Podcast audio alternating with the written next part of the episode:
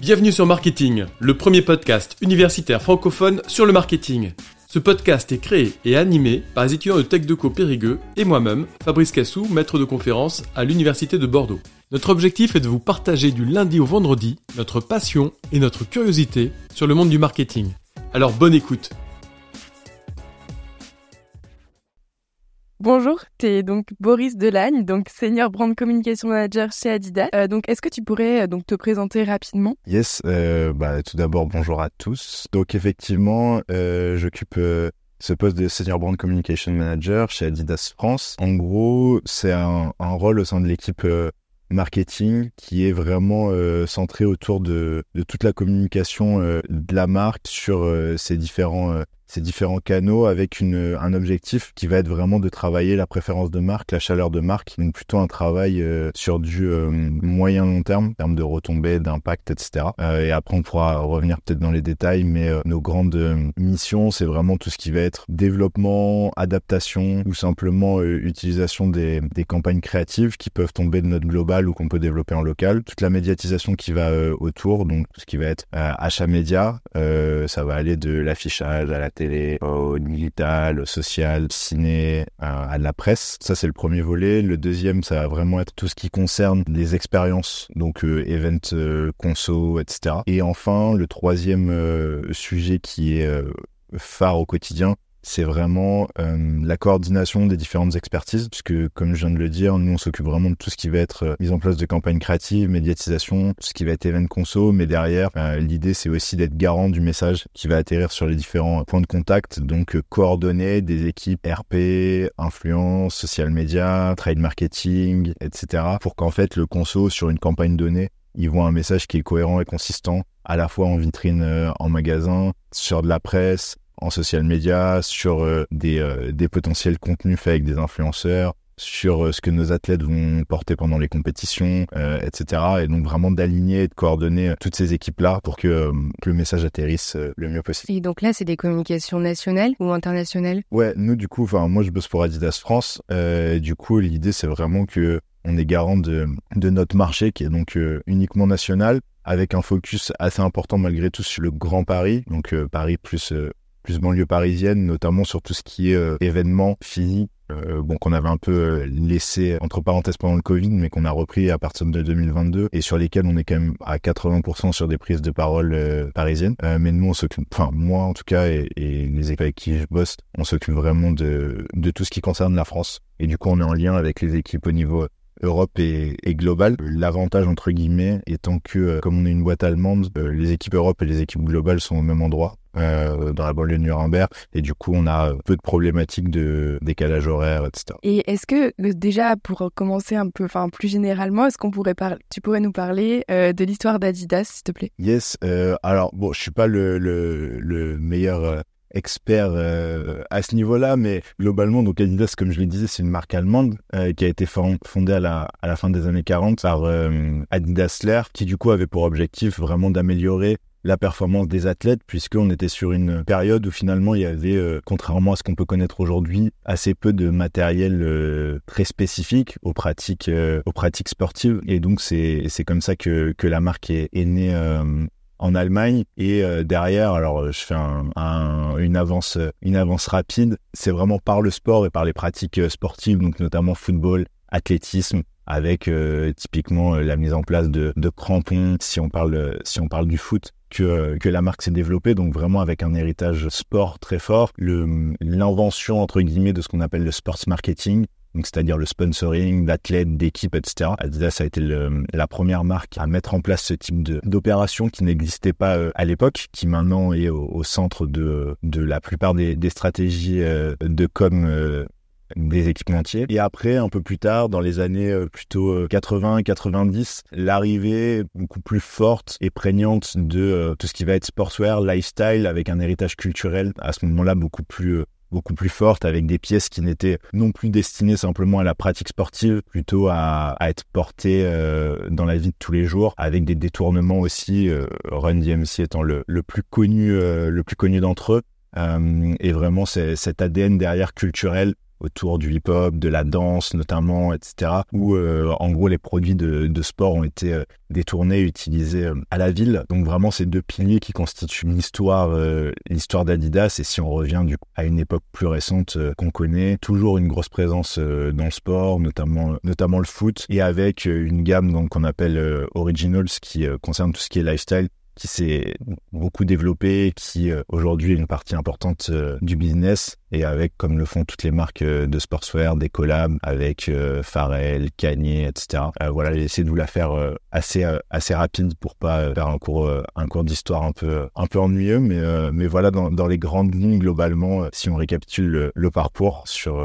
sur l'histoire d'Adidas, qui est une marque du coup relativement ancienne et installée sur ce marché-là, puisque une des des toutes premières quand on compare à, à une marque comme comme Nike qui est apparue sur la fin des années 70 par exemple, et de nouvelles marques qui sont encore plus, euh, encore plus récentes que ça. Et donc, euh, donc tu viens de nous parler de tout ce que vous proposez. Et quels sont les types de clients que vous avez justement? Il y a un, truc qui est assez important à, à déterminer, c'est qu'on a deux grands types de clients finalement, des clients B2C et des clients B2B, puisqu'on a à la fois notre, notre propre réseau de, de vente, entre guillemets, qui soit physique via des magasins Adidas, des franchisés, etc., ou en, en digital via notre euh, NetCity Commerce. Donc le client final, c'est celui-là. Et nous, de toute manière, dans ce qu'on met en place au quotidien, a pour vocation à, à, toucher et à servir ce client final. Et après, on a une autre typologie de client qui est un client B2B, qui est tout ce qui est le réseau de wholesale et de revendeurs. Donc, euh, sur des problématiques sport, on peut penser à Intersport, Decathlon, Go Sport, etc., ce type d'enseigne. Et après, sur des choses plus lifestyle, du euh, Courir, Footlocker, JD, euh, Snipe, ce type de, de magasin, qui est du coup, euh, en gros, une, une, part importante de la clientèle parce qu'un gros faiseur en termes de, en termes de business. Après, quand nous, on se parle de consommateurs, de clients, euh, c'est vraiment le client final qui, nous intéresse et auquel on, on essaie de s'adresser quand on met en place des campagnes, des actions, etc. Et donc pour revenir justement aux clients B2B,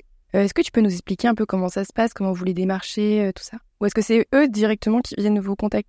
Ouais, alors effectivement, moi ça c'est pas trop mon, mon quotidien, donc euh, je vais pas être le, le plus précis là-dessus, mais c'est plutôt généralement dans dans le sens inverse. En tout cas, quand c'est des petits des petits clients, puisque là j'ai parlé de gros comptes dans les exemples que j'ai donnés, mais euh, dans une logique aussi de, de premiumisation, de euh, hiérarchisation aussi de, des types de produits qu'on va aller distribuer dans tel type de, de magasin. On a aussi des plus petits comptes, des magasins indépendants, euh, beaucoup plus experts, beaucoup plus pointus, à la fois sur des problématiques euh, lifestyle où on va avoir des petits magasins euh, sneakers, etc. Par exemple, pour ceux qui connaissent Paris, euh, du Starco, du Shinzo, ce genre de choses. Et après, sur des spécialistes running, sur du iron, par exemple, sur des spécialistes foot. Et du coup, la, démarche est différente selon les, comptes.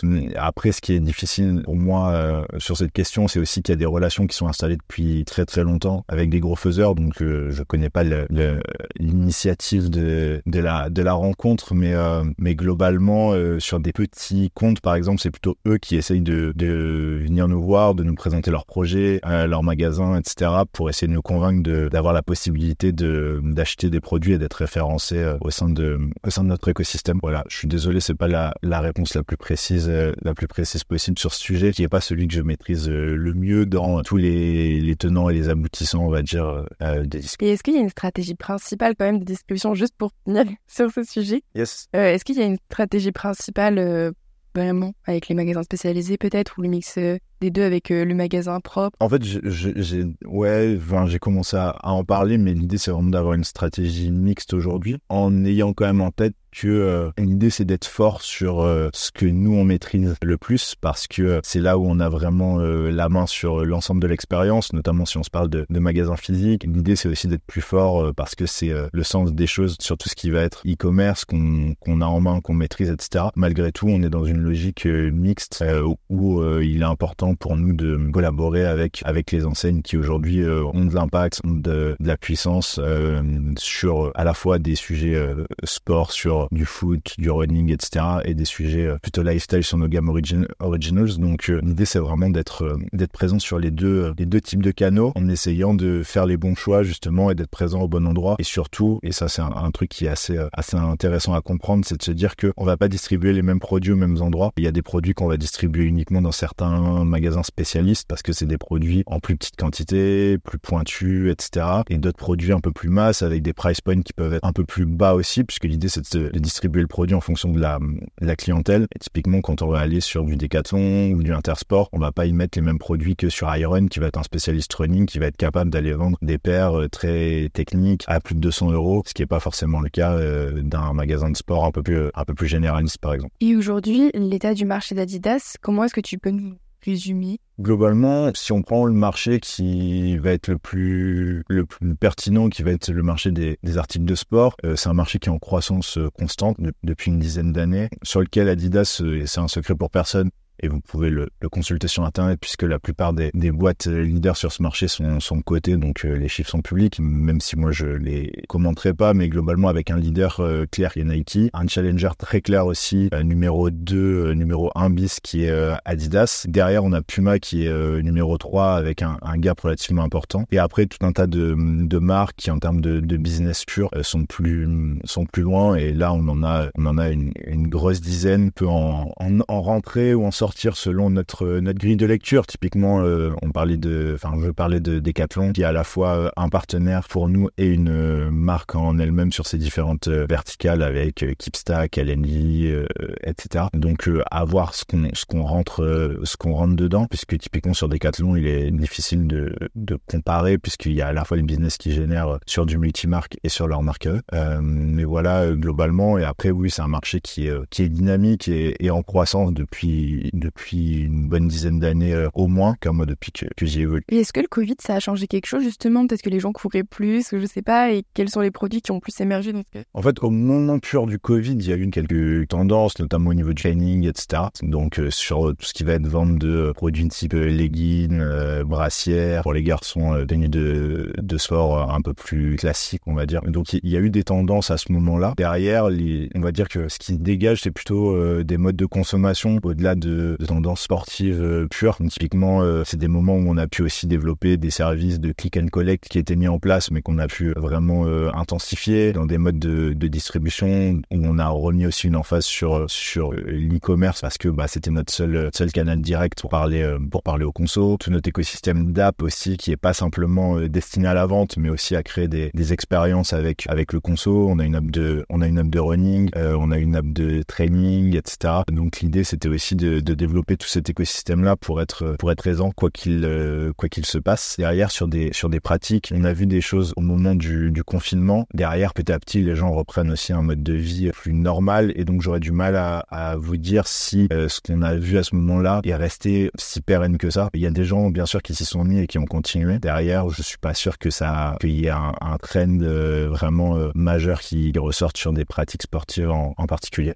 Et pour les applications, justement, est-ce que vous avez vu que ça continuer à... Enfin, comment est-ce que ça se passe aujourd'hui? C'est quoi l'état de ces apps Honnêtement, c'est pas géré en, local. C'est des choses qui sont gérées en, en Europe et, et, au global. Et du coup, je j'ai pas les chiffres récents, donc je saurais pas vous dire si euh, sur 2022 typiquement, euh, après 2020 et 2021 qui ont été des années euh, vraiment très très denses à ce niveau-là, je saurais pas dire si sur 2022 il y a vraiment eu une inflexion ou pas de de ces datas. Donc je préfère pas me prononcer. Et comment tu communiques autour justement des applications comme ça Enfin, comment ça se passe? Bah typiquement pendant le pendant le confinement, on a beaucoup euh, on a beaucoup communiqué via des euh, via des relais externes, donc pas mal de de choses avec nos athlètes qui étaient eux aussi confinés, qui avaient eux aussi besoin de de s'entretenir avec des influenceurs, etc. qu'on accompagnait justement pour que eux puissent euh, participer à certains programmes, etc. Les mettre en valeur, les mettre en avant, communiquer autour. On avait pas mal de challenges qui ont été mis en place à, à ce moment-là pour engager aussi les gens et les communautés, créer des, des vraies interactions entre entre les, pratiquants, même s'ils étaient à distance, puisqu'il y avait quand même cette volonté de se retrouver, de se regrouper, etc. Donc euh, c'était une approche assez mixte entre euh, pas mal d'activités pour stimuler un peu euh, tout ce qui pouvait se passer sur ces apps et en même temps du relais aussi pour les faire découvrir à tous ceux qui les connaissaient pas forcément, puisque il y a aujourd'hui pas mal de d'alternatives sur ces sujets-là et donc essayer d'émerger aussi à ce niveau-là versus d'autres d'autres apps qui sont pas forcément des apps de marque d'ailleurs mais des Strava, des choses. Et comment vous les contactez les sportifs juste enfin, Est-ce que c'est eux qui viennent vers vous plutôt vous enfin... Alors sur les athlètes, du coup sur du sponsoring d'athlètes, ça dépend vraiment des, des cas. C'est-à-dire que globalement, les gros athlètes les plus puissants ou les jeunes talents, ils ont une un avenir, on va dire, euh, brillant en perspective. C'est plutôt les marques qui se battent pour euh, pour les avoir, et donc il y a une vraie euh, une vraie concurrence à ce niveau-là pour aller chercher le plus tôt possible entre guillemets les meilleurs athlètes. Après, sur des plus petits athlètes, sur des disciplines un peu moins médiatisées, ça peut ça peut arriver que ce soit des athlètes qui nous sollicitent, qui mettent en avant leur profil, leur performance, etc. et viennent toquer à la porte. Donc ça dépend ça dépend vraiment. Un footballeur typiquement, c'est la marque qui va aller vers lui. Après sur des plus petites disciplines, ça peut arriver que, la démarche soit inverse, mais ça reste relativement, euh, relativement minoritaire. Plutôt les marques qui ciblent les talents et les profils qui les intéressent et qui font du sens et qui essayent d'aller les convaincre derrière, enfin via une offre la plus complète possible que ce soit du financier, du produit, de l'accompagnement, etc. Et les, et les, valeurs aussi de la marque pour euh, les faire euh, adhérer euh, au projet et essayer de faire en sorte qu'ils rejoignent la famille, entre guillemets, Adidas ou autre pour les, pour les concurrents. Et est-ce que vous avez des critères précis pour accepter un athlète ou pas, ou justement des critères rédhibitoires pour dire, ah ben non, on ne travaille pas avec lui? Les critères rédhibitoires, ils sont relativement simples et assez, assez génériques. Hein. Ça va être surtout sur des valeurs, des, des, des comportements, etc., qui, qui ont pu avoir lieu ou qu'on peut percevoir durant durant les échanges. Et après, les critères, ils sont à l'inverse de, de choix, ils sont multiples. Euh, il y a forcément le potentiel et euh, le niveau de performance de l'athlète. Mais ce qui est le plus difficile finalement, c'est que généralement le, les discussions pour signer pour signer des athlètes se font relativement tôt, et donc faut quand même avoir une une capacité de de projection et d'évaluation de la performance dans le futur. Donc tout ce travail de scouting là, c'est ce qui est le plus dur dans le dans le sport en général. La deuxième chose, c'est euh, bah, tout ce qui va être aussi valeur de l'athlète, message qui porte, etc. Voir s'il y a une, une, on s'y retrouve entre guillemets, s'il y a des points communs pour euh, justement faire des choses derrière et des actions qui font le plus de sens et qui sont le plus naturel possible. Typiquement, euh, on a des sujets autour de l'écologie. Euh, on va pas faire parler un athlète qui qui n'a aucun intérêt pour pour ce sujet-là. Donc essayer aussi de trouver des, des points de, de convergence. Et derrière, tout ce qui va être potentiel aussi médiatique, d'activation, selon comment l'athlète est à l'aise aussi pour pour faire des choses, pour communiquer pour se, pour être mis en, valeur, en avant, etc. Le potentiel, on va dire, euh, marketing aussi de, de l'athlète qui qui est forcément mis en, en jeu à ce niveau-là. Donc c'est un peu un alliage de, de ces différents euh, critères-là, finalement. Si un, si un athlète est, est juste marketable et a pas de performance, on, on va clairement pas aller dessus. À l'inverse, on a des athlètes qui sont très très forts et qui sont pas forcément les meilleurs communicants du monde, mais par contre, ils sont tellement euh, pertinents dans leur discipline et euh, est tellement euh, impactant auprès des auprès des, des, suiveurs et des fans de, cette discipline-là que ça peut faire du sens. Mais généralement, on essaye de cocher le maximum de, cases euh, à ce niveau-là. Et tu parlais de footballeur tout à l'heure, mais comment ça se passe si par exemple vous découvrez un super super footballeur assez jeune, etc., et qui va rejoindre un club qui est sponsorisé par Nike, par exemple? Comment ça se passe? Est-ce que c'est possible? Est-ce que, Ouais, bah, typiquement, euh, sur les 15 dernières années, les deux plus grands joueurs euh, étaient dans des clubs de marque inverse à leur sponsor. Hein. Messi a joué euh, au Barça et au PSG, qui étaient tous les deux des clubs des clubs Nike en étant Adidas, et à l'inverse, Ronaldo, qui était, enfin, qui est toujours signé chez Nike, a joué dans des clubs Adidas presque toute sa carrière, en tout cas au Real, à la Juve et, à Manchester United sur son deuxième sur son deuxième passage. Donc ça, c'est des cas qui arrivent très très souvent et sur lesquels l'équipementier n'a clairement pas son mot à dire. Au mieux il peut essayer d'avoir un tout petit euh, pouvoir d'influence parce que ça l'arrange, mais il y a aucun il y a aucun impact clair et, direct là-dessus. il a aucun pouvoir ni de blocage ni de priorité, etc. Donc euh, ça c'est c'est des choix sportifs qui sont euh, complètement dissociés de des partenariats et derrière la marque ben c'est fait avec et simplement doit mettre en place des, des actions qui sont complètement dissociées dissociées du club pour pour éviter pour éviter l'amalgame parce que à l'inverse c'est une vraie problématique pour les marques puisque l'attribution à la marque de certains de ces athlètes peut être euh, mal perçue parce que des gens qui voient typiquement euh, Léo Messi qui est un athlète Adidas en, Nike toute la toute la semaine le week-end avec le PSG hormis bien sûr euh, les chaussures les, les jours de match tout ce qui passe sur ses réseaux ben pour le, pour une partie des gens qui est moins spécialiste qui est moins aguerri sur ces sujets-là qui regarde le foot de manière un peu plus un peu plus globale pas forcément avoir cette finesse d'analyse et de lecture. Et pour eux ça peut être un, un athlète Nike. Et donc sur ces sujets d'attribution à la marque, même sur des athlètes comme comme comme Messi ou, Ronaldo, il y a encore des scores qui qui sont pas à 100% sur pas à 100% juste. Donc donc ce sont des vrais sujets pour les marques mais il n'y a pas d'impact euh, des marques envers les joueurs dans leur choix de, carrière et dans la construction de, leur carrière et leur club. Et pour revenir euh, sur les produits plus généralement, est-ce que tu vois des différences entre les différents pays européens de, de disparité d'habitude? Alors, sur les, les, différences de consommation, oui, il y a des choses qui sont assez nettes. Typiquement sur, euh, je l'ai rapidement effleuré, mais sur euh, la consommation en, e-commerce. En France, par exemple, on est un pays qui est relativement peu mature euh, sur ce sujet-là, où il y a encore pas mal de pas mal de chemin et de travail à faire pour que ça devienne un, mode de consommation euh, principal.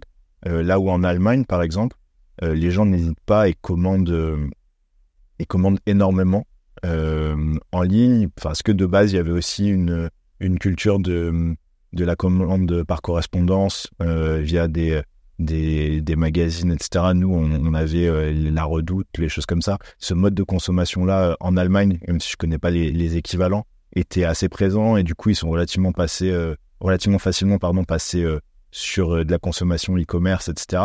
Mais ils consomment beaucoup, ils achètent beaucoup. Et à l'inverse, ils renvoient aussi énormément parce que comme ils n'hésitent pas à acheter des choses, ils, ont un taux de un taux de renvoi qui est très fort. Là où nous en France, c'est une consommation qui est assez différente, qui est plus faible, à l'inverse, avec un taux de, retour qui est beaucoup plus faible aussi. Donc, euh, il y a des disparités à ce niveau-là.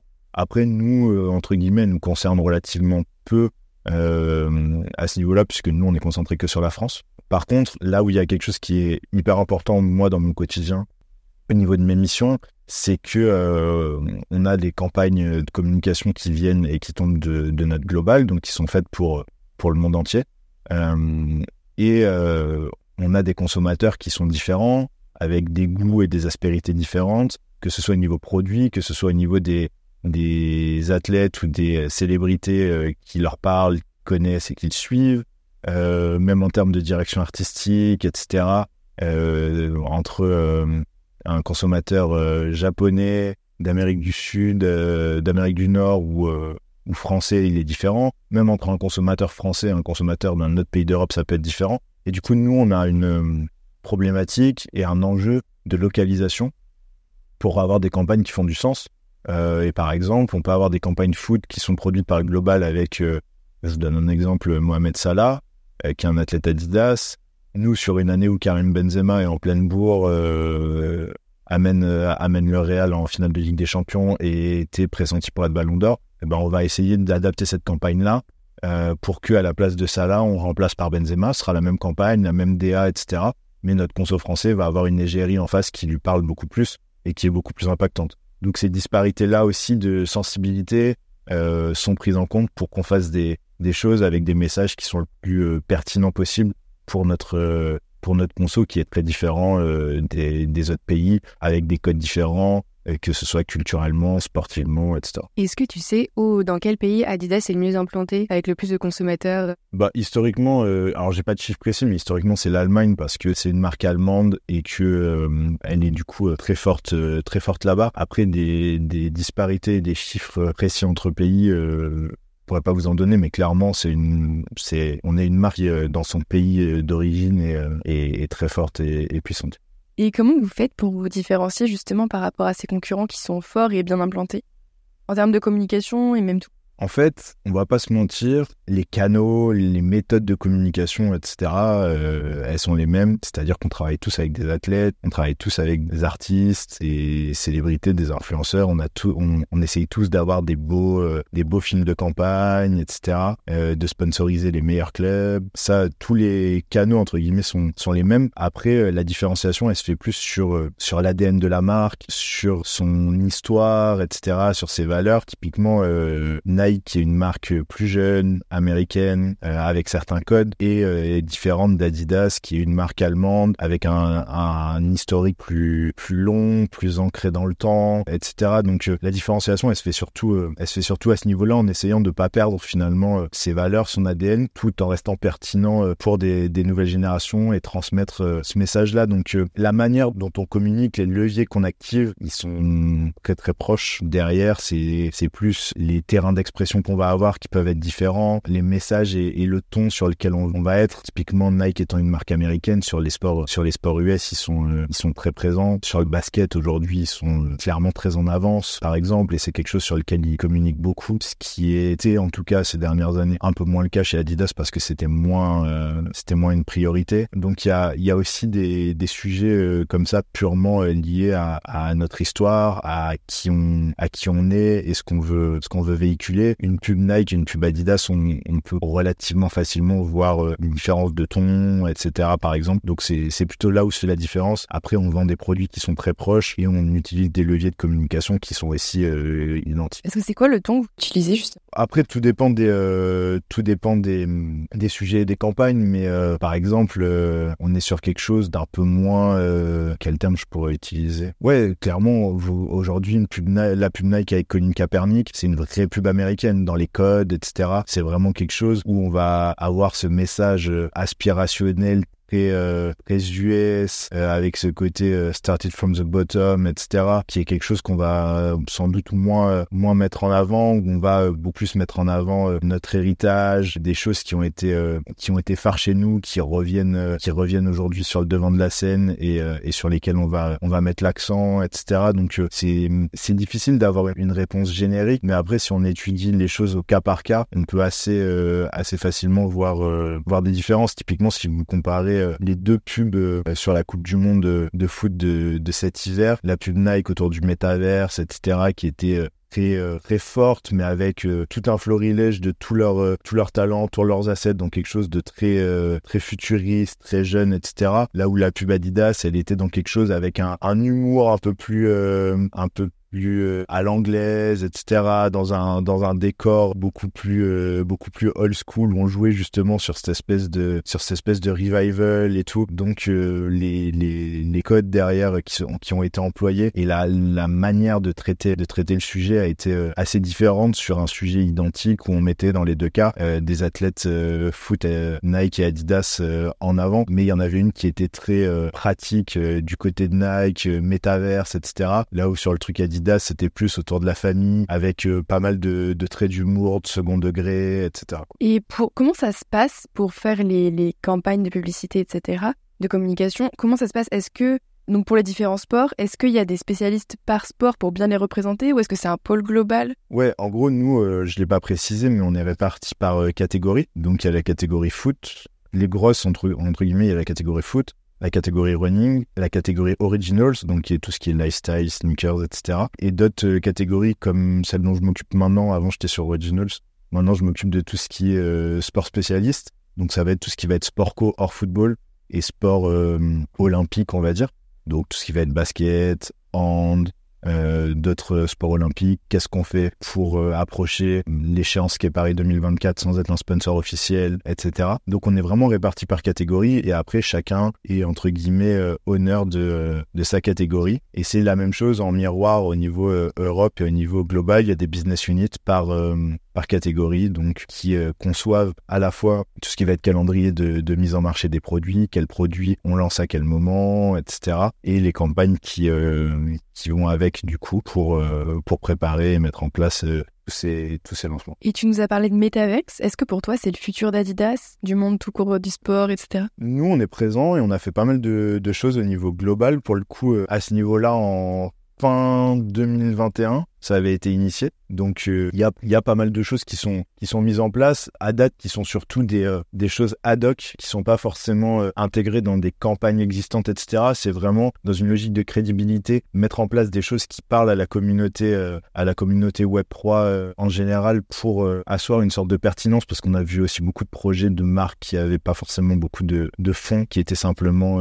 faire pour faire et, surfer sur la tendance. Donc nous pour le coup, ce qui a été fait au niveau global est, assez intéressant une vraie, euh, une vraie mécanique, une vraie roadmap derrière sur, sur le projet, surtout sur, euh, sur un volet euh, plutôt originals à date. On l'a pas pour l'instant intégré au, à, beaucoup de campagnes parce qu'en fait, les codes du métaverse, entre guillemets, on peut les utiliser et les intégrer facilement. Mais ce qui compte, c'est de faire des vrais projets qui sont pérennes, qui sont concrets, et qui sont pas simplement euh, opportunistes et donc on prend le temps aussi de faire les, choses comme il faut et aujourd'hui c'est très centralisé au niveau euh, du global pour pas que ça parte dans tous les sens, que chaque pays veuille faire euh, son, son coup sur un sujet Web3, métaverse, quel qu'il soit. Donc clairement c'est un, un levier. Le Web3 en général va clairement à mon sens faire partie du, du futur. Ça j'en ai aucun doute à titre personnel. En tout cas, le métaverse à date, je pense qu'on n'a pas trouvé le, le, modèle réellement parce que derrière ce terme-là, on y met tout et n'importe quoi. Et, euh, et j'ai pas aujourd'hui d'exemple euh, très euh, factuel et, et, pertinent qui ont été créés avec une, vraie valeur ajoutée pour les marques, hein, euh, pour les marques, j'entends. Donc il y a clairement autour du Web 3, en tout cas, beaucoup de choses qui vont être mises en place, beaucoup de liens et beaucoup d'actions, même sur des choses très euh, de fond qui, vont changer beaucoup de choses et révolutionner des choses. Le métaverse en lui-même, je pense qu'il faut encore euh, affiner et préciser euh, ce qu'on entend par là pour les marques, parce qu'aujourd'hui, derrière ce terme-là, il y a, y a, vraiment à boire et à manger. Est-ce que tu peux nous expliquer ce qu'est le Web 3 Le Web 3, wow, je, je, honnêtement, ça, c'est, c'est, c'est un sujet qui, qui, qui m'intéresse, mais euh, de, de là à l'expliquer, je sais pas, je vais, je vais essayer de, de faire au, au mieux et je vais sûrement dire des bêtises. Donc, bah, en fait, le, le Web 3, de manière générale, c'est c'est vraiment tout ce qui est euh, décentralisation, puisque en gros le Web 1 c'était une version où on était vraiment en, lecture seule sur le web, donc euh, clairement on allait euh, par exemple, consulter un site web, aller chercher une information et, et, et la prendre de manière descendante. Le Web 2, c'était vraiment une relation, on va dire, bilatérale où on pouvait avoir des échanges. Donc, euh, typiquement, euh, les réseaux sociaux euh, en sont, euh, en sont le, le, meilleur, le meilleur exemple. C'était participatif, mais c'était deux versions qui étaient très euh, centralisées finalement du web. Et le Web 3, c'est vraiment la décentralisation euh, des données. Et donc, derrière ça, c'est la technologie blockchain de manière, de manière globale. Et donc, de manière un peu plus mainstream, ça va être euh, tous les sujets dont on entend parler autour des cryptos, du métaverse, etc. Mais euh, la logique derrière, c'est vraiment une décentralisation via euh, les différents les différents pr protocoles pardon de blockchain pour vraiment détenir des choses soi-même indépendantes sans sans de confiance au milieu. Désolé, c'était un peu barbare et du coup, je suis pas sûr d'avoir vulgarisé vulgarisé au mieux le sujet, mais du coup ça ça ça met en place enfin ça laisse euh, beaucoup d'opportunités pour tout le monde marque ou non de mettre en place des des projets qui vont donner aussi la part belle au consommateur ou, ou qui vont lui permettre de détenir des choses de vivre euh, certaines expériences en tant que euh, détenteur de d'un token d'un NFT etc voilà. Je sais pas si ça répond complètement à la question. Mais est-ce que tu peux nous donner un exemple ou pas d'action qu'Adidas a fait avec le web? Alors il y a eu du coup en ouais si je dis pas de bêtises c'était fin 2021 toute une toute une action du coup autour du métaverse avec des collections de NFT qui ont été mises en place avec euh, des créateurs euh, des créateurs célèbres donc Bored Ape notamment Gimoni etc où en gros les consommateurs avaient la possibilité d'acheter des NFT typiquement Adidas Bored Ape avec derrière tout un tas de possibilités et de droits entre guillemets qui leur étaient euh, qui leur étaient donnés. C'était pas simplement un, une logique spéculative avec euh, ton NFT Adidas Board Ape, mais ça te donnait euh, l'accès à certains produits et certaines pièces qui ont été créées spécifiquement pour, euh, pour ces détenteurs-là, avec derrière la possibilité de d'échanger ton NFT si tu le souhaitais, mais de d'avoir une vraie logique avec une roadmap sur euh, sur la durée où si tu détiens ce NFT là, tu vas avoir plein d'avantages, plein de droits, que ce soit en termes de produits exclusifs, d'expérience, etc., d'accès en exclusivité par exemple, parce que tu es détenteur de ce NFT qui t'attribue des exclusivités et des euh, privilèges entre guillemets. Ok, merci. Et comment euh, vous analysez l'impact que ça a, donc ces actions ou même vos sponsors? Sur euh, votre image de marque ou euh, vos ventes Aujourd'hui, la, la, la réalité, c'est que tout le monde veut avoir une place dedans, mettre en place des choses. Un peu moins depuis quelques mois parce qu'il y a eu quand même quelques, quelques problématiques, quelques scandales qui ont, qui ont émaillé ce milieu-là et du coup, ça a refroidi un certain nombre d'acteurs qui étaient opportunistes, on va dire. Donc ça a quand même ses vertus, c'est-à-dire que les gens qui croyaient pas forcément profondément dans le, dans le fond des, de, de ces, de ces projets-là ont été un peu refroidis et, et en plus en des tournées, donc c'est pas plus mal puisque ça épure un peu les choses. Mais clairement, aujourd'hui,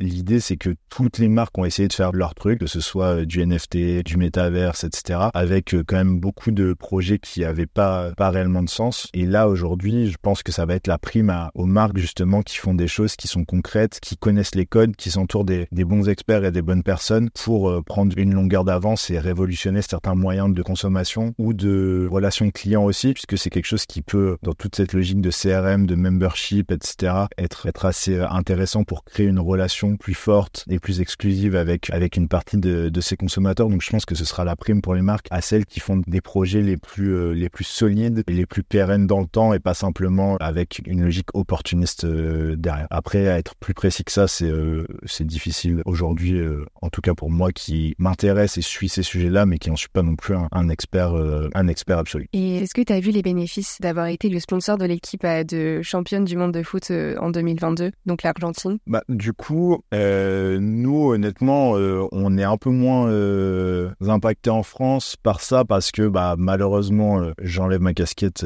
ma casquette Adidas, mais la France ayant, ayant perdu cette finale-là, il n'y a pas forcément une adhésion très forte envers, envers l'Argentine, etc. Donc nous, on l'a pas énormément ressenti localement. Après, au niveau, au niveau mondial, etc., forcément, c'est un, un, réel, un réel bénéfice, un réel impact en termes forcément de crédibilité, etc., d'image de marque, et aussi en termes de business de manière assez ponctuelle, puisque euh, généralement, quand une équipe est championne du monde, les ventes du nouveau maillot avec l'étoile supplémentaire, etc., génèrent euh, pas mal de revenus sur des volumes importants. Nous, en France, on a un peu un cas particulier sur ce, sur cet épisode-là, puisque euh, il y a peu de, Français qui ont été hypés, on va dire, par, par cette victoire-là, vu, vu les circonstances et, et le fait qu'on ait été l'adversaire perdant sur la finale. Et maintenant, à propos des JO 2024, donc de Paris, la future enceinte olympique s'appellera Adidas Arena. Donc, comment vous avez réussi à obtenir ce naming et euh, en quoi est-ce que vous pensez que ça apportera un, apport supérieur au simple fait d'être un sponsor officiel? Alors, il y a pas mal de choses à, préciser là-dedans. On n'est pas partenaire des Jeux olympiques, de la compétition, et on est partenaire du coup d'une enceinte, l'Adidas Arena, qui verra le jour euh, dans quelques mois, mais qui, pendant les Jeux olympiques, sera euh, dénommée et ne s'appellera pas comme ça puisque euh, une enceinte ne peut pas avoir euh, un naming d'un sponsor qui n'est pas un sponsor euh, de la, des Jeux Olympiques. Donc pendant les Jeux, les, Olympiques et les Paralympiques, ça ne s'appellera pas l'Adidas Arena. Donc ça, c'est quelque chose qui est important à, avoir en tête et donc on ne pourra pas profiter et bénéficier de, de cet asset-là sur la période olympique et de manière générale pendant les Jeux. On est partenaire de plein de fédérations, d'athlètes, etc. Mais n'étant pas partenaire des Jeux, il y a aussi pas mal de choses qu'on n'a pas le droit de faire en termes d'association aux Jeux, etc. Puisque ce serait, ce serait de l'embouche et, euh, et c'est interdit. Donc ça, c'est le, le contexte. donc nous, en fait, notre approche par rapport à la Didas Arena, elle est plus sur le avant et le après euh, après les jeux, puisque c'est à ces moments-là qu'on pourra euh, exploiter finalement cette euh, cet asset-là à travers euh, tout un tas de choses qui seront mises en place que je peux pas trop trop dévoiler, mais il y a quelque chose qui est intéressant notamment pour nous, c'est que un des clubs, donc le Paris Basket, Paris Basketball pardon, qui est du coup un, club avec qui on est en partenariat, sera le club résident de cette euh, de cette salle là donc on c'est un cercle vertueux on va dire qui se met aussi euh, aussi en place avec un asset sponsorisé par Adidas qui va au quotidien évoluer dans une salle qui qui porte le nom de la marque et qu'on pourra activer sous sous plein de leviers tout au long de tout au long des années de de contrat avec avec cette enceinte là mais ça n'est pas d'un réel apport on va dire sur le sujet spécifique des jeux. Comment vous communiquez au sein de l'entreprise Adidas? En gros, le, le, mantra, on va dire, de, de la marque d'Adidas, c'est que à travers le sport, on a le pouvoir de changer des vies. Donc ça, c'est un peu le, le mantra euh, global qui effectivement est, est, inscrit un peu partout, etc. Et c'est quelque chose qu'on essaie de, de, mettre en place aussi au-delà de, de, nos actions purement de communication, marketing. Il y a pas mal de choses qui se voient pas forcément, qui sont euh, mises en place d'un point de vue euh, soutien à des collectifs, à des associations insertion de, de public moins euh, familier avec ce qu'on qu'on peut faire, etc. Euh, donc il y a vraiment ce, ce mantra-là qui, on va dire, infuse et présent euh, en, toile de fond dans un peu tout ce qu'on va faire, si on doit si on doit résumer en, termes de message cible. Et après, oui, au quotidien, de toute manière, tout le sport en général transpire beaucoup dans dans la vie de l'entreprise, dans ce qu'on va faire, dans les rassemblements aussi qu'on va avoir avec avec les autres collaborateurs, avec nos collègues qui sont pas forcément sur place, etc. Tout est euh, rattaché euh, finalement euh, à cette logique de, de, de, performance, de sport et des valeurs que le sport inculque et, et, induit derrière. Typiquement, pour vous donner des exemples assez simples, mais on est partenaire de l'INSEP, donc on, ça nous arrive de faire des rassemblements là-bas plutôt que de les faire, je sais pas, dans un palais des congrès, par exemple. On a des interventions d'athlètes ou d'anciens athlètes régulières qui viennent quand on a des réunions un peu un peu importantes au niveau France, etc. Donc on a vraiment les, les valeurs du sport avec ce mantra euh, que, que j'ai dit, euh, que j'expliquais juste avant, qui, euh, qui, transpire un peu au, au, quotidien, notamment dans les bureaux, mais, mais pas que, dans, dans tout ce qu'on va mettre en place au niveau des, des, actions avec les collaborateurs, ça va être beaucoup centré autour de, autour de ça, avec des choses tangibles, des choses tangibles derrière. Donc maintenant, on va passer à ton parcours. Est-ce que tu peux nous dire, bah, nous parler de ta formation, etc. Mhm. Enfin, de tes formations. Yes. Ouais. Alors du coup, moi, j'ai fait un bac S et ensuite, pour la petite anecdote, j'étais parti faire prépa kiné à l'époque, que j'ai arrêté assez rapidement parce que ça me, ça me convenait pas, ça me plaisait pas. Et, du coup, je suis parti en, sur un programme post-bac en école de commerce à Bordeaux, à Kedge, et à l'époque ça s'appelait encore BEM, donc en trois ans. Et à la fin des trois ans, j'ai repassé des concours passerelles pour euh, réintégrer le programme euh, grande école en master, où j'ai passé quelques écoles et j'ai décidé au final de rester, euh, de rester à Kedge à Bordeaux. Donc j'ai un parcours très classique et traditionnel avec un master en école de commerce, au sein duquel j'ai un échange universitaire en Angleterre. Donc voilà, à ce, à ce niveau-là, si on se parle purement de, de formation, euh, rien de très, euh, comment dire, ouais, de très différent de ce qu'on peut, de ce qu'on peut voir dans beaucoup de, dans beaucoup de CV et, et, beaucoup de parcours. Et après ce parcours-là, ça, je sais pas si vous voulez qu'on rentre dans le détail ou pas, c'est ça, je pense, qui a apporté plutôt une valeur ajoutée. Il a été émaillé de pas mal de d'expériences extrascolaires, qu'elles soient euh, journalistiques, euh, associatives, etc., qui je pense ont donné du coup une teinte beaucoup plus forte à, à mon parcours, à mes expériences, etc., et m'ont permis euh, d'avoir mes premiers stages, les premiers stages qui derrière ont fait boule de neige et m'ont permis d'avoir les seconds, etc. Et du coup, c'est vraiment ces choses-là que j'ai fait en plus à côté que que je retiens particulièrement et que l'école pour le coup nous encourageait à, à faire et, et à développer. Donc ça, je sais pas si vous voulez qu'on on l'évoque ou pas. Oui, pourquoi pas. Comme euh, le journalisme, c'est ça? Bah en fait moi du coup au début de mon école, j'ai commencé à écrire dans un média euh, basket qui s'appelait Catch and Shoot, qui s'appelle B-Basket, qui est un média spécialisé sur du basket français, européen, etc. J'ai fait ça pendant une dizaine d'années, pas loin. Donc euh, rédaction d'articles, interviews, analyse, participation à des podcasts vidéo, etc. Donc ça c'est la première chose. Et après au sein de l'école, j'ai aussi été dans pas mal d'assauts. J'ai animé un podcast. J'ai fait partie du bureau des sports où j'étais coach de l'équipe de foot. Donc pas mal d'expérience, on va dire, extra professionnelle. Et euh, très clairement, sur mon premier stage, par exemple, en agence euh, au sein d'Avasport à l'époque, je pense que c'est, enfin, je pense, j'en ai la certitude, mais que c'est clairement mon expérience au sein de médias, bénévolement, etc., qui a euh, été le petit plus qui a fait pencher la balance, puisque n'ayant pas énormément d'expérience concrète, c'est assez difficile de, de, faire la différence, mais ça a rendu tangible ma passion, mon intérêt, ma capacité à m'investir dans, dans, dans certains sujets, ma capacité rédactionnelle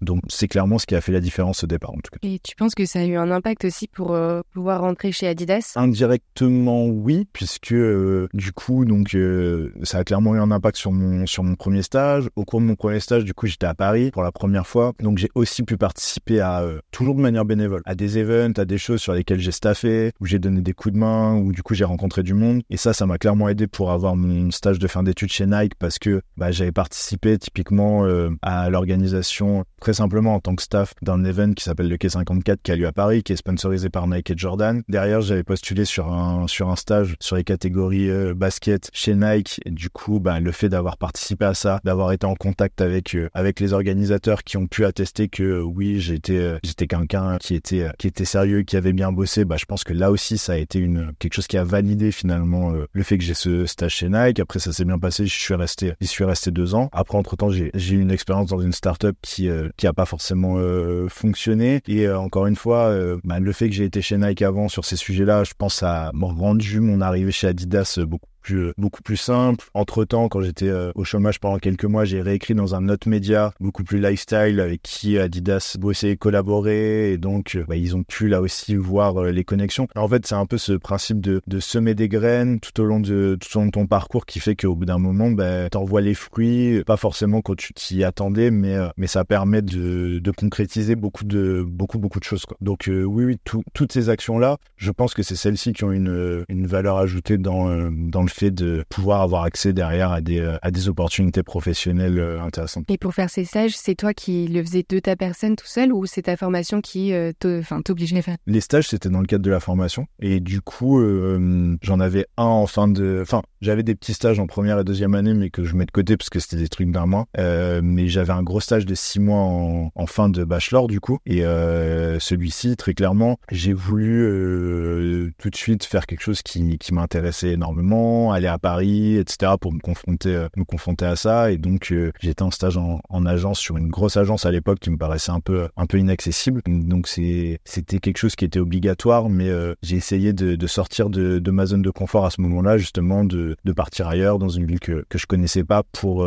pour saisir cette opportunité et voir, et voir ce que ça donnait. Quoi. Et pour les contacter, comment tu t'y es pris? Enfin, Peut-être par le biais de tes actions avant? Non, non, ça pour le coup, assez classique. J'ai répondu à, à des offres, je screenais tout le, tout le panel de, d'offres de toutes les entreprises qui, m'intéressaient en y répondant de manière le, la plus euh, spécifique possible. Et je me suis surpris à ce moment-là à avoir pas mal de sang-froid et à attendre finalement longtemps d'avoir quelque chose qui me plaisait vraiment jusqu'au dernier moment plutôt que de prendre par défaut euh, quelque chose euh, qui était qui m'aurait rassuré entre guillemets mais qui était moins euh, moins passionnant et stimulant parce que derrière ça reste quand même des les premiers gros stages des choses assez déterminantes pour la construction de son parcours et pour gagner du temps entre guillemets sur les premières étapes professionnelles. Et du coup pourquoi le marché du sport? Moi j'ai toujours été j'ai passionné de sport, pratiquant mais aussi beaucoup beaucoup suiveur. Le, basket c'est un truc que j'ai toujours énormément suivi, les autres sports aussi. J'ai une culture sport qui est assez euh, importante parce que c'est vraiment ma passion euh, ma passion quotidienne. Et du coup, en fait, quand j'étais ado, je voulais faire journaliste sportif au départ. Et euh, ce qui est assez marrant, c'est que j'ai changé d'avis parce que je me disais que je voulais faire journaliste sportif uniquement à l'équipe, euh, sur Canal à l'époque ce genre de ce genre de médias là et ça me semblait euh, assez euh, inaccessible. Et en fait j'avais pas j'avais pas envie et encore une fois il y a aucun jugement de valeur là-dedans. C'est juste c'est juste moi. J'avais pas envie d'être journaliste sportif dans une rédaction d'une presse quotidienne régionale ou sur ce genre de sur ce genre de médias là et du coup ça me semblait inaccessible pour, pour un, un mec qui qui venait de Périgueux etc et du coup j'ai abandonné ce truc là malgré tout j'ai toujours voulu le faire dans le sport évoluer dans le sport pardon. Du coup après je fais prépa kiné dans cet objectif là en fait. Sauf que le, quotidien, le métier, etc., le, chemin pour y, accéder m'a pas m'a pas convenu. Donc je suis parti en école de commerce en me disant que derrière j'aurais la possibilité de découvrir pas mal d'univers et, en y arrivant je savais pas derrière si j'allais faire du marketing ou, quelque chose un peu plus sales ou de la finance, etc. J'étais assez ouvert et en fait j'ai été vite rattrapé par euh, par ma passion, par euh, ce que j'avais vraiment envie de, faire et paradoxalement par rapport à ma réflexion euh, ado, je me disais bah en fait je vais pas faire journaliste parce que j'irai pas dans des top médias euh, nationaux, bah à la fin j'ai fait un autre chemin et euh, j'ai bossé chez chez Nike et chez Adidas qui sont à peu près les équivalents. Donc euh, en refaisant le chemin à l'envers, c'est c'est assez marrant de se dire que j'ai abandonné un truc en me disant que c'était trop compliqué et qu'au final, en me posant beaucoup moins de questions, j'ai pu aller dans des dans des top marques dans notre dans notre secteur qui sont tout autant voire plus inaccessibles que les médias dont je parlais tout à l'heure. Et donc tu disais que tu travaillais chez Nike? Ouais. Pourquoi t'es allé chez Adidas après? Ouais, Très clairement, c'est juste une histoire d'opportunité, de, carrière. Moi, j'ai fait mon stage de fin d'études chez Nike pendant six mois, qui s'est très bien passé. Derrière, ils m'ont proposé un CDD d'un an et demi, donc j'ai fait deux ans euh, globalement là-bas. À la fin de ce CDD-là, euh, qui est où on arrivait au terme de la durée euh, de la durée légale de 18 mois, du coup, ils pouvaient pas me proposer d'autres CDD. Moi, j'avais aussi envie de me pérenniser en CDI. Il y avait à ce moment-là une réorganisation qui a fait que j'ai pas eu d'opportunité tout de suite, donc je suis parti en attente. Et en fait, mon boss de l'époque chez Nike est parti donc chez Black Pills, qui était une, une start-up, et m'a proposé d'aller avec lui, ce que j'ai fait. Et donc, en fait, simplement que, bah, à la fin de l'expérience Nike, s'il y avait eu d'autres opportunités que j'avais pu saisir, je l'aurais sans doute, je l'aurais sans doute fait. Ça s'est pas, ça s'est pas passé comme ça. Et du coup, cette expérience en start-up s'est passée sur l'expérience plutôt bien, mais assez, finalement, était assez courte puisque j'ai été licencié pour motif économique après un peu moins d'un an. Et du coup, je me suis retrouvé quelques mois au chômage et rapidement, il y a eu une opportunité chez Adidas. Je l'ai saisi, ça s'est très bien passé.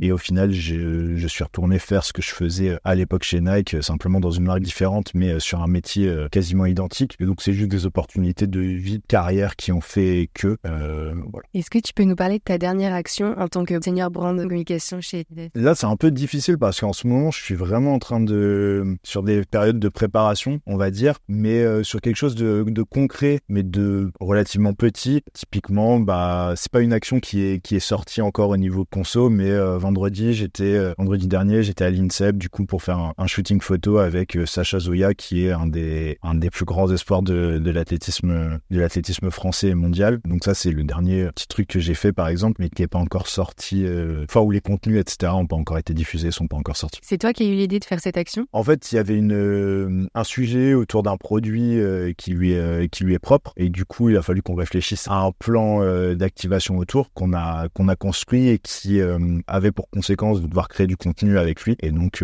derrière, oui, c'est moi qui ai mis en place ce, ce truc-là, en collaboration avec mes collègues qui gèrent les athlètes, du coup. Donc, voir avec eux ses dispo, leur proposer un mood board, etc., ce qu'on avait envie de faire, dans quel lieu, est toute la, toute cette partie-là, échanger avec le photographe et choisir un photographe, du coup, pour ce shoot-là qui, qui collait à ce qu'on avait envie de, de faire en termes de rendu euh, et la mise en place de tout ça. Et là, on est sur une période typiquement d'échange avec à la fois l'athlète, le photographe sur de la post-prod, sur le choix des bonnes photos, la manière dont on va les diffuser, etc. Si tu peux parler à l'adolescent de 14-15 ans que tu as été, qu'est-ce que tu lui dirais? Je pense que je lui dirais de continuer à euh, investir sur lui-même en termes de temps. Et j'en ai un petit peu parlé et c'est quelque chose que je continue à faire. Mais moi, j'ai beaucoup euh, fait de choses qui n'étaient pas euh, forcément rémunérées ou en tout cas pas dans une logique de rémunératrice, mais vraiment euh, en me disant c'est des choses qui vont m'apporter de la compétence, qui vont m'apporter du réseau, qui vont me permettre de prendre du plaisir aussi, puisque tous ces trucs dont j'ai parlé, c'est des choses que j'ai toujours kiffé faire énormément, donc qui vont m'apporter aussi du plaisir, mais vraiment en fait d'investir en, temps et pas en argent, mais en temps vraiment sur moi-même pour me, me, donner le maximum de, de chance. Et donc ce que je lui dirais, c'est vraiment ça, c'est vraiment continuer à, à, faire, à essayer, à découvrir des choses et à être acteur vraiment de ton parcours et pas attendre que simplement en faisant, euh, en étant bon à l'école et en réussissant tes études, etc. Tu, vas avoir ce que tu veux, mais plutôt se dire, essaye de faire le, le bout de chemin supplémentaire que les autres vont pas forcément faire parce qu'ils vont préférer euh, aller euh, traîner avec leurs potes, aller en soirée, etc. Et toi, va plutôt euh, investir là-dessus, aller voir des matchs, écrire des papiers, faire ce, ce genre de choses que, qui derrière tu verras euh, paieront euh, beaucoup plus vite que, que tu le crois. Quoi. Mais tu sais d'où elle te vient cette réflexion? Je sais pas. Je, je, sais que mon père, par exemple, c'est quelqu'un qui a toujours fait beaucoup d'associatifs quand j'étais euh, quand j'étais jeune, et du coup j'ai toujours eu cette euh, mes grands-pères aussi. C'est un, un, vrai truc chez moi où, en fait l'investissement bénévole et tout, c'est un truc que j'ai toujours vu autour de moi et du coup qui m'a jamais effrayé du tout. Au contraire, je me suis jamais dit. En fait, à partir du moment où j'en retire du plaisir, c'est le principal. Et derrière, je me dis que entre guillemets, euh, toutes nos actions et tout ce qu'on fait au quotidien est un plus quoi. Et c'est vraiment cette logique de la boule de neige qui en fait va va grossir petit à petit et, euh, et rien n'est perdu finalement dans, dans tout ce qui dans tout ce qu'on fait et on en retire toujours quelque chose que ce soit directement ou, ou, indirectement. Et donc je pense que le fait autour de moi de d'avoir cette logique là euh, de d'investissement bénévole etc c'est c'est vraiment quelque chose qui a fait que j'ai vite j'ai vite enclenché. Quand j'étais j'étais dans un club de tennis quand j'étais ado je participais à l'organisation des, des tournois pendant des semaines entières en vacances etc j'ai toujours été dans cette logique de faire pour euh, d'abord kiffer et ensuite me dire que j'allais apprendre, euh, développer des choses et développer aussi des liens, des relations, des connexions qui, qui pourraient euh, être utiles derrière sans arrière-pensée. Et ça, c'est assez, assez important aussi comme, euh, comme précision. Est-ce que tu pourrais nous parler d'une expérience ou d'une rencontre marquante que tu as eue pendant ton expérience professionnelle? Ouais, je dirais que j'ai eu deux mentors, c'est pas le mot, mais en tout cas deux, deux personnes dans mon parcours professionnel qui ont été clés. C'est bah, chez Nike, mon maître de stage entre guillemets au départ et, et qui a été ensuite mon manager que j'ai suivi chez Black Pills, etc., avec qui j'avais une relation vraiment, euh, vraiment proche, qui, j'ai souvent eu finalement avec mes binômes ou mes managers directs des relations euh, très proches qui allaient au-delà de, au-delà du, pro. Et finalement, maintenant, c'est quelque chose qui est important pour moi. Et ça me fait bizarre quand c'est, pas le cas, même si c'est pas la norme. Donc, vraiment, ouais, une rencontre avec, s'appelle Stéphane chez Nike, avec qui j'ai vraiment créé une relation, une relation forte qui m'a aidé aussi à accompagner, à préparer mes entretiens chez Adidas, etc. Que je, avec qui je continue à avoir des, des, rapports et des relations, même si lui maintenant est de nouveau chez Nike, moi chez Adidas, on, on continue à être, euh, à être, en contact. On n'a pas du tout de, enfin, on, s'en fout finalement de, qui est notre employeur et sur tout ça, on est très très à l'aise, ce qui est pas toujours le cas. Il y a, il y a certaines personnes qui sont un peu sectaires dans ces milieux-là. Et, euh, ensuite, euh, la personne qui m'a recruté chez Adidas, Laurence, avec qui pareil, j'ai créé une relation proche et aujourd'hui, elle est partie bosser ailleurs et on continue à, à s'écrire, à se voir régulièrement, à s'appeler. Et c'est des gens qui m'ont beaucoup appris, qui et qui en fait m'ont beaucoup euh, élevé, mis en valeur quand je faisais des, les bonnes choses, etc.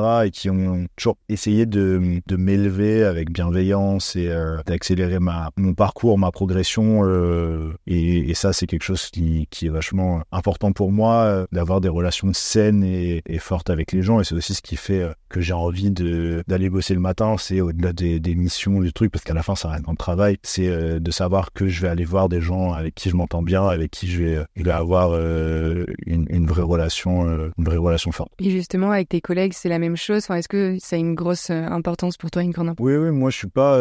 J'aime bien le télétravail, mais de manière ponctuelle, un ou deux jours par semaine maximum. Et c'est vrai que moi, je me verrais pas typiquement bosser dans une boîte qui fait du full remote ou ce genre de choses. J'ai besoin d'avoir des, des interactions, de traîner un peu dans les open space pour connecter avec les gens, d'avoir toutes ces, small talk là euh, un peu informel, etc. Parce que, un, c'est important pour moi d'un point de vue perso, parce que je me nourris aussi de cette énergie-là. Mais de deux aussi, je me rends compte que dans, dans la manière de faire avancer des projets, c'est précieux parce que bah, toutes ces petites discussions, ces liens concrets, ces connexions, etc. Ça met beaucoup d'huile dans les rouages finalement pour euh, pour les projets en, eux-mêmes et les faire avancer de manière efficace. Parce que bah, une personne avec qui tu as une bonne relation, elle va plus facilement aller euh, faire euh, l'effort supplémentaire pour te pour dépanner. À l'inverse, tu peux aussi échanger des petites informations de manière un peu informelle, mais qui vont permettre à tout le monde de, de débloquer certaines certaines situations ou d'éviter de perdre du temps, etc. Donc donc oui, pour moi, c'est quelque chose d'assez central ouais, dans mon dans mon quotidien au travail. Est-ce que c'est une importance pour toi de déléguer les choses, les actions. En fait,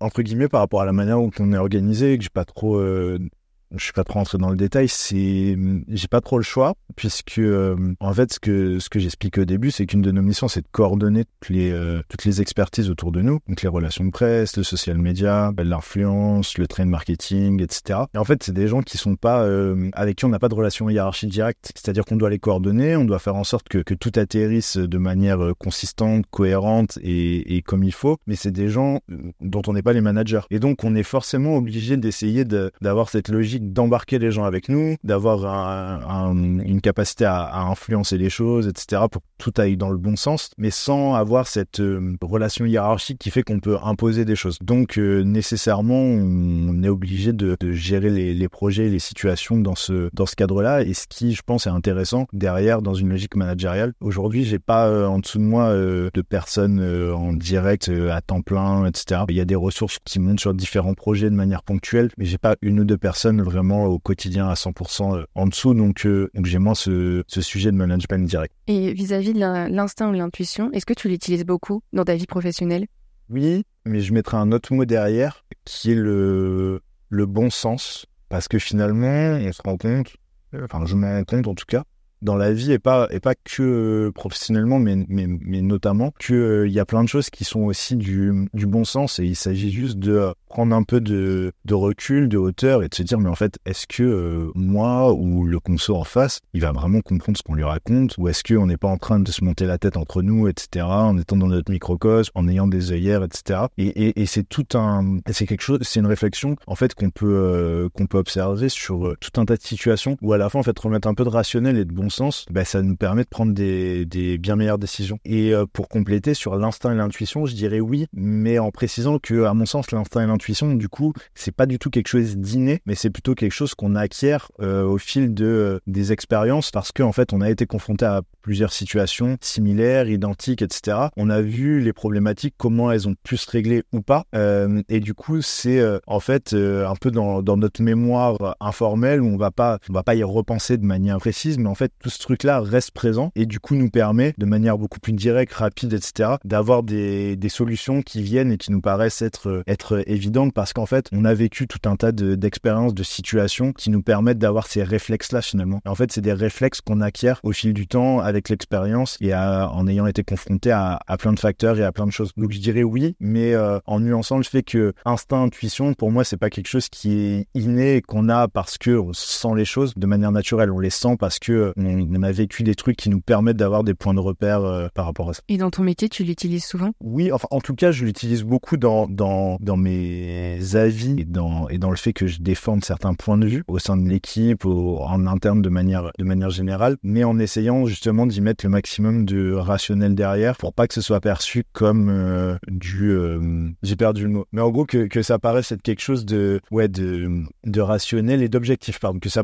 que ça apparaisse pas, c'est le mot que je cherchais, que ça apparaisse pas comme simplement quelque chose de subjectif qui, qui sort comme ça, mais d'être capable de d'expliciter euh, pourquoi j'en suis venu à euh, cette réflexion-là, cet avis, etc. Même si de base c'est quelque chose qui me vient de manière assez euh, instinctive justement, mais d'essayer derrière de post-rationaliser le ok comment je, je, je peux l'expliquer et le et le défendre sans que ce soit perçu comme quelque chose de ah ok en fait c'est du j'aime j'aime pas ou c'est un avis biaisé personnel, etc. Et est-ce que tu peux nous parler de ton plus bel accomplissement personnel et professionnel? Personnel, il est assez facile et il est assez récent. C'est euh, puisque en gros, encore en parallèle de mon taf, je, je suis dans le staff d'une équipe de basket professionnelle de niveau euh, sur des niveaux intermédiaires. Donc on été l'an dernier en National 2, qui est le quatrième euh, le quatrième niveau, et on est monté du coup en National 1, qui est le troisième niveau. Et donc c'est une équipe professionnelle, etc., qui est basée dans le Nord. Moi, je fais ça à distance, où je fais un travail de, de scouting, je participe au recrutement, à l'accompagnement des joueurs, etc. Et du coup, l'été, enfin en juin dernier, on est monté du coup dans la division euh, dans la division supérieure et ça c'est un vrai truc qui a été marquant pour moi en termes d'aventure humaine, d'accomplissement collectif, etc. Donc je dirais ça, la montée en National League de basket avec Berk. Et au niveau professionnel, je pense que le truc dont je suis plus fier, c'est peut-être le premier le premier gros gros event que j'ai fait au sein de l'Adidas quand je suis arrivé. Florence du coup dont je parlais tout à l'heure après trois mois, qui était un gros event d'une semaine qui s'appelait Carte Blanche à Paris, qui était vraiment cool, impactant, sur lequel on a eu énormément de, bons retours. Et du coup, euh, c'est vraiment le, le projet, on va dire, qui, euh, qui me reste euh, en tête là comme ça en y repensant. Et quels sont les profils que vous recherchez dans le groupe Adidas pour par exemple si vous voulez recruter quoi? Il n'y a, y a, pas un profil en particulier, l'idée c'est plutôt d'essayer de trouver de la complémentarité avec ce qu'on peut déjà avoir au sein de, au sein de l'équipe, etc. Et également d'avoir quelqu'un qui qui est passionné pour les pour les bonnes raisons, c'est-à-dire pas quelqu'un qui va être fanboy, qui va être passionné pour rencontrer euh, pour rencontrer des sportifs, pour rencontrer des célébrités, etc. Qui va être passionné vraiment dans dans le fond pour les bonnes raisons parce que bah en fait il se bute euh, il se bute sur des sujets foot par exemple et, et il kiffe ça et il a une vraie expertise et une vraie sensibilité, une connaissance de cet écosystème là, etc. Ça c'est quelque chose qui est important, la pertinence et après ouais je dirais la complémentarité par rapport euh, aux personnalités qu'on peut avoir et pas qu'on soit tous identique, même si dans les faits, à la fin, il y a toujours du mimétisme, de la reproduction sociale qui est toujours un peu, un peu induite dans, euh, dans ces recrutements-là. Mais dans l'absolu, l'idée serait plutôt d'essayer de trouver des, profils différents de ce qui peut exister pour avoir une équipe aussi la plus euh, complémentaire et donc euh, efficace, efficace possible. Et est-ce que justement, vous avez beaucoup de stages, vous proposez beaucoup de stages ou de contrats en alternance chez Evidet Non, en fait, relativement peu. Et moi, c'est un truc qui m'a vachement surpris quand je suis arrivé. Quand j'étais chez Nike, par exemple, il y avait euh, énormément de stagiaires. Enfin, moi, quand j'étais en stage, on était, euh, on devait être 25 stagiaires sur euh, ma période de 6 mois, etc. en fait, chez Adidas, je me suis rendu compte que il y avait une, une politique beaucoup plus sobre à ce niveau-là, qui d'un côté, je trouve, est, est positive parce que c'est pas non plus une usine à stagiaires où en fait, on recrute 30 stagiaires et à la fin, si t'en gardes un ou deux, c'est bien, mais c'est juste de la main d'œuvre entre guillemets peu chère. Donc il y en a peu. À l'inverse, ceux qui viennent et où ça se passe bien, bah il y a presque toujours quelque chose derrière euh, qui peut leur être proposé, mais en termes de volume, c'est euh, assez peu. typiquement, moi dans mon équipe Brandcom, en ce moment, on n'a pas de stagiaire, zéro pour les huit personnes. Donc par rapport à ce qui peut se pratiquer dans de nombreuses nombreuses boîtes, même en grande distrib, etc., c'est c'est vraiment c'est vraiment peu. Mais entre guillemets, je trouve que d'un point de vue justement valeur, etc., c'est plutôt c'est plutôt intéressant de de pas de pas abuser et, sur et sur solliciter ce, type de profil. Des fois, euh, des fois, on aimerait en avoir un peu plus, forcément. Donc, euh, je suis un peu tiraillé entre ces deux trucs, d'avoir des ressources supplémentaires euh, au quotidien et en même temps de trouver que la démarche est, plutôt, est plutôt positive de manière un peu plus Mais est-ce que vous avez déjà eu des stagiaires? Et justement, si oui, pour quelle période à peu près? Généralement, dans nous, c'est toujours des stages de six mois. Hein. Et moi, tous les stages que j'ai fait dans des grosses boîtes euh, et des stages vraiment où on nous donne des responsabilités qui sont intéressants, généralement, c'est minimum quatre mois et c'est très très souvent euh, six mois. Et ce qui correspond finalement aux périodes de, euh, de personnes en, école qui font des, euh, des, semestres entiers ou des césures en stage, etc. Et est-ce que vous avez un profil justement là Non, c'est la même chose pour vos stagiaires? Ça, En fait, ça dépend vraiment des catégories sur lesquelles on, sur lesquels on va rechercher. Mais l'idée, c'est, c'est vraiment de trouver quelqu'un qui arrive à s'intégrer facilement dans l'équipe, trouver sa place pour apporter euh, de la valeur. Et quand je dis de la valeur, c'est pas simplement dans, dans le travail, mais assez rapidement et apporter sa pierre à l'édifice, en fait, dans l'équipe pour avoir euh, une approche euh, vachement, vachement saine et, complémentaire et, et, aussi avoir des points de vue que nous, on n'a pas forcément, notamment en termes d'âge, puisque bah, on vieillit, mine de rien, on commence à, à avoir presque tout au moins la trentaine, etc. Et donc, euh, bah, il y a aussi des, points de vue où, en fait, les choses vont vite, changent vite, certains modes de consommation et tout. On se rend compte que même si nous, on a l'impression de, se sentir encore jeune, bah, par rapport à, des générations euh, qui ont 10 euh, ou 15 ans de moins que nous, il y a, y a des trucs qu'on consomme pas pareil, des réseaux qu'on consomme pas pareil, des, des personnalités qu'on suit qui sont pas les mêmes et du coup avoir aussi ces points de vue plus proches de notre cible, etc. C'est aussi des choses qui sont importantes et, qui nous nourrissent quand on a la chance d'avoir d'avoir des stagiaires ou des alternants avec nous. Est-ce que vous avez une cible précise chez Adidas? Globalement, on est sur du le cœur de cible, c'est 15-34, ceux à qui on s'adresse vraiment le plus. Et après, on a un sous-cœur de cible souvent qui est 15-24, vraiment Gen Z, début de Gen Alpha, etc. Après, on, on s'adresse à tout le monde sur nos offres, sur les produits, etc. Mais en termes de communication pure, quand on fait du ciblage, notamment sur sur des, sur des campagnes sociales médias, etc. On est généralement sur du 15-34 et on a des fois une surpondération un peu plus, un peu plus forte sur du, sur plus jeune, sur du 15-24. Et je rebondis juste, euh, il y a quelques années, c'était la grande mode des superstars, etc. C'était vraiment très très fort. Comment après ça, vous rebondissez pour euh, reproposer des produits qui vont être tendance? Quand, quand ça baisse la tendance, comment est-ce que en fait, le but, et c'est ce qui est le plus difficile, c'est de réussir à anticiper ces choses-là. En amont, avant que justement certaines, euh, certains trends euh, soient décroissants, pouvoir introduire des nouvelles choses petit à petit, les installer, etc. Donc là, en ce moment, on a la chance d'avoir euh, des produits comme la Forum, par exemple, qui fonctionnent bien, qui sont, qui sont appréciés des, des consos, etc. Mais le challenge, c'est ça, c'est d'essayer d'identifier, soit dans la gamme de produits existants sur lesquels on n'a pas forcément beaucoup de, de volumes qui sont mis en vente, sur lesquels on communique pas, lesquels peuvent avoir potentiel pour les relancer, ou à l'inverse, des gammes où il faudrait euh, créer des nouveaux produits, des nouvelles franchises, euh, etc. pour euh, créer de la nouveauté. Donc ça, c'est un travail qui vraiment est fait au niveau au niveau global. Nous, on peut nourrir d'insights locaux, etc. Mais euh, le développement et le choix des, des produits qui sont poussés est fait au niveau au niveau global. Et ça, du coup, c'est vraiment un travail à part qui est de tout ce qu'on appelle mise en marché, d'identifier finalement quelles priorités on met en termes de business, en termes de communication, etc. Sur quel modèle en particulier. Quel conseil donnerais-tu à un étudiant qui souhaite travailler dans un groupe comme Adidas dans les fonctions marketing ou commercial Honnêtement, je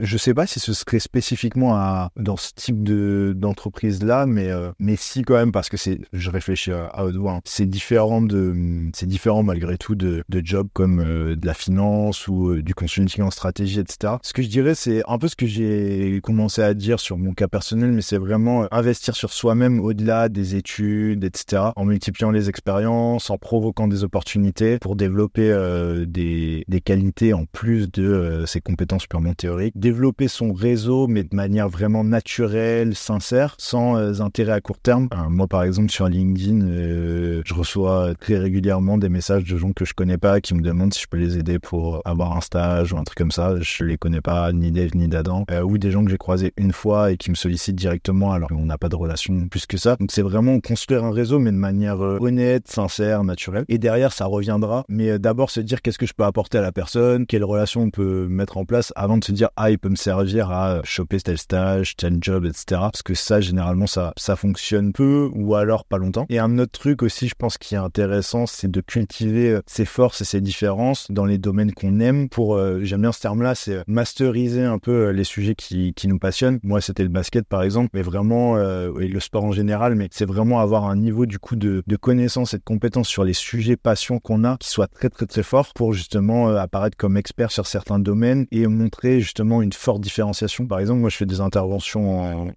en école régulièrement. Et euh, donc, quand je, je commence toujours les interventions en demandant aux, étudiants euh, qu'est-ce qu'ils aimeraient faire, quelles sont leurs passions, etc. Donc, très souvent, j'ai des garçons qui me disent ouais, moi, je suis fan de foot, etc. Et en fait, quand tu creuses, euh, les mecs te disent bah en fait, moi, je joue au foot dans mon club et, et bah, je regarde les matchs le mardi et le mercredi soir de Ligue des Champions et, et je regarde et j'écoute l'after foot sur RMC quoi. Et donc c'est bien, hein, c'est mais pour moi c'est ça c'est tout le monde entre guillemets, tout mec qui aime le foot peut peut faire ça et ça montre pas une, une passion, une expertise plus que ça. Alors que si on garde cet exemple-là, euh, le mec qui va me dire, bah, moi je suis arbitre, ou moi euh, j'ai, j'ai, je suis euh, correspondant de presse pour Sud-Ouest et je fais, je vais suivre des équipes le week-end, ou je suis éducateur, ou j'en sais rien, il y a, ou alors j'en sais rien, je suis justement fan de NFT, et du coup je suis sur Sorar à fond, et donc j'ai créé un compte Twitter sur le sujet pour pour partager avec une communauté du coup mes conseils euh, sur euh, sur Sorar, etc., sur des jeux de fantasy. Enfin, toutes ces trucs là, ces actions en fait qui font que ça montre aussi que vous êtes vraiment investi, vous vous êtes capable d'y passer du temps, vous kiffez vraiment ça et c'est pas juste euh, j'aime bien donc j'aimerais faire ça quoi. Ça ça concrétise quand même tout un tas de choses et ça montre un peu qui vous êtes et jusqu'où vous êtes capable de vous investir dans ce que vous aimez et ça ça montre aussi que vous êtes dans une logique de développement de développement perso quoi. Donc voilà un peu les, les types de conseils que je donne. Est-ce que tu as des sources d'inspiration comme euh, enfin les podcasts, des livres à nous à nous parler ou des films Regarde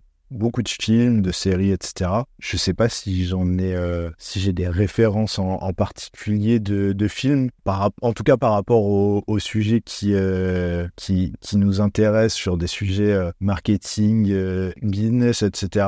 Beaucoup de documentaires. Je dirais à la limite que c'est peut-être les, les, documentaires qui sont le plus le plus intéressant à ce niveau-là pour comprendre aussi des environnements, des écosystèmes. Typiquement, si moi je prends mon exemple sur le sport, aller regarder des documentaires comme euh, sur euh, Prime Video, il y a toute une série All or Nothing, le dernier sur Arsenal pour le coup est, vraiment bien fait, ça montre les coulisses, comment ça fonctionne réellement, etc. Ça c'est des choses qui sont, euh, je trouve intéressantes, même en termes de, de, management d'équipe, d'individus au sein du collectif et tout. Je trouve qu'il y y a pas mal de choses, de choses intéressantes. Et après j'écoute pas mal de, podcasts, pour mon inspiration perso, des trucs très classiques, hein, les, les plus gros, du type génération de 8 yourself, ce genre de choses. En fait, moi, j'aime, j'ai du mal à faire. Euh, en fait, les podcasts, c'est des choses que j'utilise beaucoup euh, en complément parce que j'ai l'impression de pouvoir apprendre du coup en faisant autre chose. Donc, typiquement, euh, je marche pas mal à Paris, mais j'ai toujours des podcasts dans les oreilles ou quand je fais mon ménage, la vaisselle, ce genre de trucs. En fait, j'écoute toujours un truc en, en même temps pour essayer de, de rationaliser mon temps et de faire en sorte qu'il soit pas perdu. Donc, vraiment, ouais, écouter des podcasts, les livres, j'avoue que franchement, j'en lis pas euh, j'en lis pas suffisamment je prends pas suffisamment le temps. J'en ai quelques uns sur mon sur ma table de chevet mais euh, je les commence et après euh, tendance à pas trop à pas trop les terminer. Mais ouais plutôt du documentaire ou des podcasts je trouve que le podcast, au-delà des sujets qui nous intéressent, même sur d'autres sujets d'éducation financière, de sujets perso et tout, c'est assez intéressant parce que ça permet de faire deux choses à la fois. Euh, si on est euh, si on est concentré sur, si c'est une tâche qui ne demande pas beaucoup de concentration, euh, la tâche physique manuelle, et, et du coup c'est assez intéressant parce que ça permet de, de gagner pas mal de temps. Quoi. Et pour terminer, est-ce que tu as un message à faire passer aux jeunes étudiants? Non, je pense ce sera un peu un peu prétentieux, mais non, je dirais euh, soyez curieux et, euh, et mettez en place des, des choses, des actions, soyez investis. et c'est un peu dans la logique de ce que vous faites avec avec votre podcast, etc. C'est en fait, soyez pas juste consommateur et, et passif des choses, mais soyez vraiment acteur et faites ces petits efforts supplémentaires qui débloqueront tout un tas de situations. Et en fait, semez des graines sans arrière-pensée, et au bout d'un moment, vous récolterez vous récolterez ce qui va avec faut juste être, euh, être, un peu, être un peu patient et pas espérer un retour euh, immédiat, pas le calculer à l'avance, juste semer des graines un peu partout, là où vous pouvez. Rien n'est perdu. Et au pire, ce sera des, des bonnes rencontres, même si ça vous apporte pas quelque chose de concret derrière. C'est hyper motivant. Mais merci beaucoup. Bah, pas de quoi. Merci à vous. Merci à tous d'avoir suivi cet épisode. Vous pouvez nous aider dans notre démarche en vous abonnant à notre podcast et en laissant un commentaire. Merci pour votre soutien et votre écoute et à très bientôt sur Marketing, le podcast universitaire pour tous les cueils du marketing.